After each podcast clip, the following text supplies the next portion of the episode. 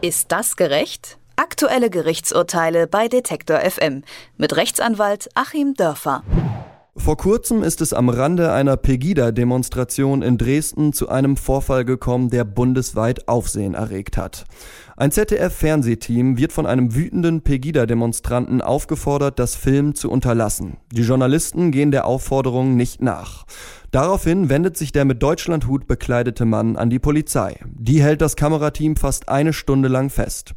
Der Fall hat eine breite Debatte über Pressefreiheit ausgelöst und dann stellt sich auch noch heraus, dass der Mann mit Deutschlandhut für das Landeskriminalamt Sachsen als Buchprüfer arbeitet. Die öffentliche Empörung ist groß. Zu Recht oder zu Unrecht?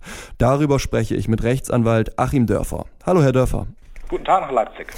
Ja, der besagte Mann arbeitet also als Buchprüfer im Dezernat für Wirtschaftskriminalität beim LKA. Das hat sich jetzt ergeben. Was sind denn die Aufgaben eines solchen Buchprüfers? Die können schon ganz schön weit gehen. Buchprüfer hört sich ja erstmal harmlos an, aber äh, natürlich sind beim LKA verschiedene Arten von Menschen mit einem wirtschaftlichen Hintergrund und Buchführungskenntnissen tätig.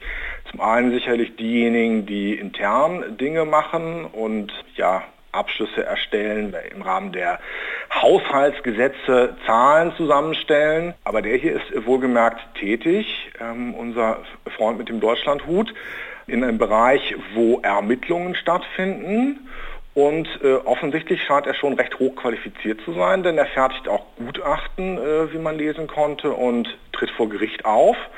Wenn wir mit letzterem vielleicht mal anfangen, können das auch mehrere Sachen sein, dass er quasi sich gutachterlich da äußert oder seine Gutachten erläutert oder dann als Zeuge äh, möglicherweise tätig wird, wenn Akten nicht zugänglich sind, wenn irgendwelche direkten Beweismittel nicht erhoben werden können, er aber aufgrund seiner Kenntnis der Umstände das indirekt mitbekommen hat, dann kann es durchaus auch sein, dass ähm, er dann vom Gericht gehört wird. Also durchaus eine verantwortungsvolle Aufgabe, die der Mann da inne hat. Das ist eine sehr äh, verantwortungsvolle Aufgabe, weil er ja seine Kompetenz als Buchprüfer hier für was ganz anderes benutzt. Die Kompetenz als Buchprüfer ist quasi nur sein Werkzeug. Er wird aber gar nicht tätig, einfach darin, äh, ja, Buchführungsunterlagen, äh, Jahresabschlüsse irgendwelcher Unternehmen mal durchzusehen, ob es irgendwelche Fehlbuchungen gegeben hat, sondern er setzt dieses Werkzeug tatsächlich in der Strafverfolgung ein, was ja was wesentlich weitergehendes und verantwortungsvolleres ist. Und das bedeutet auch, dass er da typischerweise zu gigantischen Datenmengen Zugang hat. Und das bedeutet auch, dass er typischerweise zum Kern der wirtschaftlichen Aktivitäten von beschuldigten Gruppen Zugang hat. Und dann wird so ein Buchprüfer tätig, um gerade Fehler aufzudecken, um ermittlungsmäßig zu gucken, wo ist da was falsch gelaufen oder eben aus Daten und dahinterliegenden Belegen ableiten zu können, welche Geldflüsse es hier und da gegeben hat. Da gibt es verschiedene forensische Methoden, wie man zum Beispiel Fehler in Buchführungen aufdecken kann, um dann Aussagen machen zu können, wo Schwarzgeld geblieben ist, um ähm, Geldwäsche, Korruption nachweisen zu können. Und das sind also auch typischerweise genau die Sachgebiete, die bei den LKAs angesiedelt sind. Das macht es halt nochmal verantwortungsvoller. Das ist eben gerade nicht die Kleinkriminalität, die wird vor Ort erledigt. Bei den LKAs wird eben einerseits das hochtechnisierte an äh, Verfolgungsmaßnahmen, an kriminalistischen Verfolgungsmaßnahmen erledigt, also die anspruchsvolle Strafverfolgung und dann eben auch die schweren Delikte. Soweit so gut. Das sind die Aufgaben eines Buchprüfers. Das können wir jetzt erstmal so festhalten.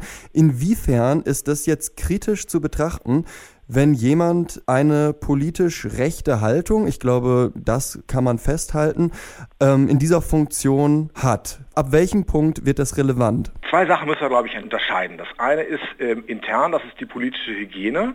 Und das andere ist die Frage, ähm, ob er seinen Job überhaupt noch vernünftig machen kann, nachdem was jetzt passiert ist. Bei dem ersten geht es darum, und das ist dann auch eine politische Entscheidung in Sachsen, ob man eben in dem Bereich der öffentlichen Angestellten, da er ist ja Tarifangestellter, was soll das heißen? Ja, das heißt, dass er ähm, dort unbefristet beschäftigt ist und nicht Beamter ist.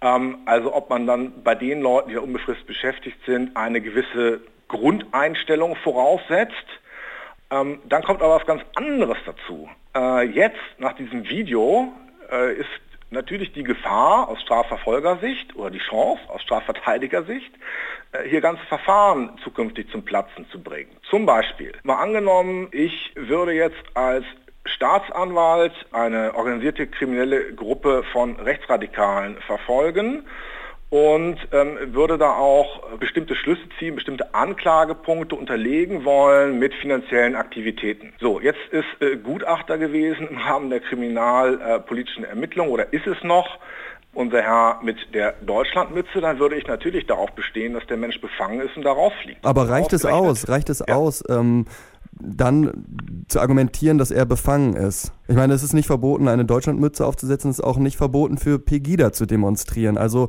ab wann wird das, was der Herr privat politisch vertritt oder wo er sich aufhält, zu einem Problem für seinen Beruf?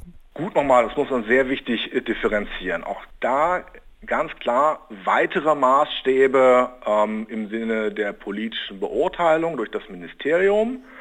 Da kann man durchaus sagen, ähm, solange sich das in einem Spektrum bewegt, die nicht durch den Verfassungsschutz zu beobachten ist, ist es eine Privatsache und wenn er das auch gerade im Beruf als solchem nicht äußert, geht uns das nichts an. Die Frage, wie verwertbar seine Arbeit im Rahmen von Strafverfahren ist, unterliegt aber einem viel, viel strengeren Maßstab. Ähm, da gilt nämlich die Unschuldsvermutung für den Angeklagten und deswegen ist alles, was auch nur irgendwie komisch aussieht, schon auszusortieren im Extremfalle. Ähm, man spricht hier nämlich nicht von Befangenheit, sondern von der Befürchtung der Befangenheit.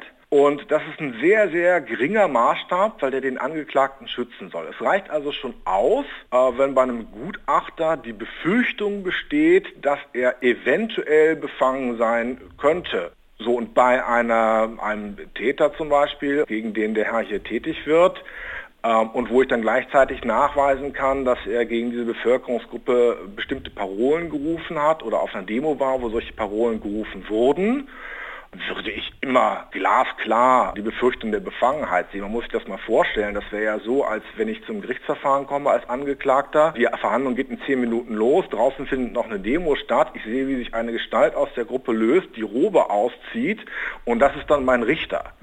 Ja, also es liegt völlig auf der Hand, dass man jemandem, der aus rassischen Gründen bestimmte Gruppen ablehnt, das doch nicht überlassen kann, Strafverfolgungen gegen die durchzuführen. Und das macht es halt auch unangenehm natürlich, ähm, den Menschen an dieser Stelle weiter zu beschäftigen, weil er natürlich äh, die, die Tätigkeit seiner Kollegen völlig ruinieren kann und äh, komplette Verfahren kompromittieren kann. Glauben Sie denn, dass äh, die Arbeit dieses Herrn, also seine Gutachten und Prüfberichte auch rückwirkend jetzt nochmal nochmal überprüft werden? Das ist auch eine sehr gute Frage, die aber leider genauso gut wie sie ist auch so schwer zu beantworten ist, weil wir hier zwei Punkte haben, die wir sehen müssen. Das eine sind äh, überhaupt die Möglichkeiten, in ein abgeschlossenes Strafverfahren wieder reinzukommen. Theoretisch ist das durchaus möglich, wenn jetzt zentrale Beweismittel sich im Nachhinein als anders herausstellen, als sie für die Urteilsfindung da waren, dann kommt man in so ein Verfahren auch wieder rein. Und ich muss natürlich dann auch strenger als bei der Befangenheitsablehnung nachweisen, dass er hier wirklich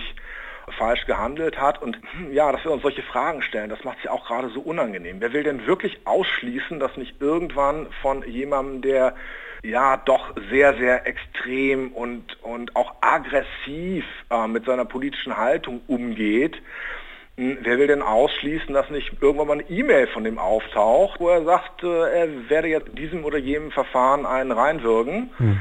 Und wenn so eine E-Mail auftaucht, äh, dann wird das damalige Verfahren aufgenommen und das wird dann auch äh, platzen können. Der Pegida-Demonstrant, der vor kurzem aggressiv gegenüber eines Kamerateams aufgetreten war, ist Buchprüfer für Wirtschaftskriminalität beim LKA Sachsen.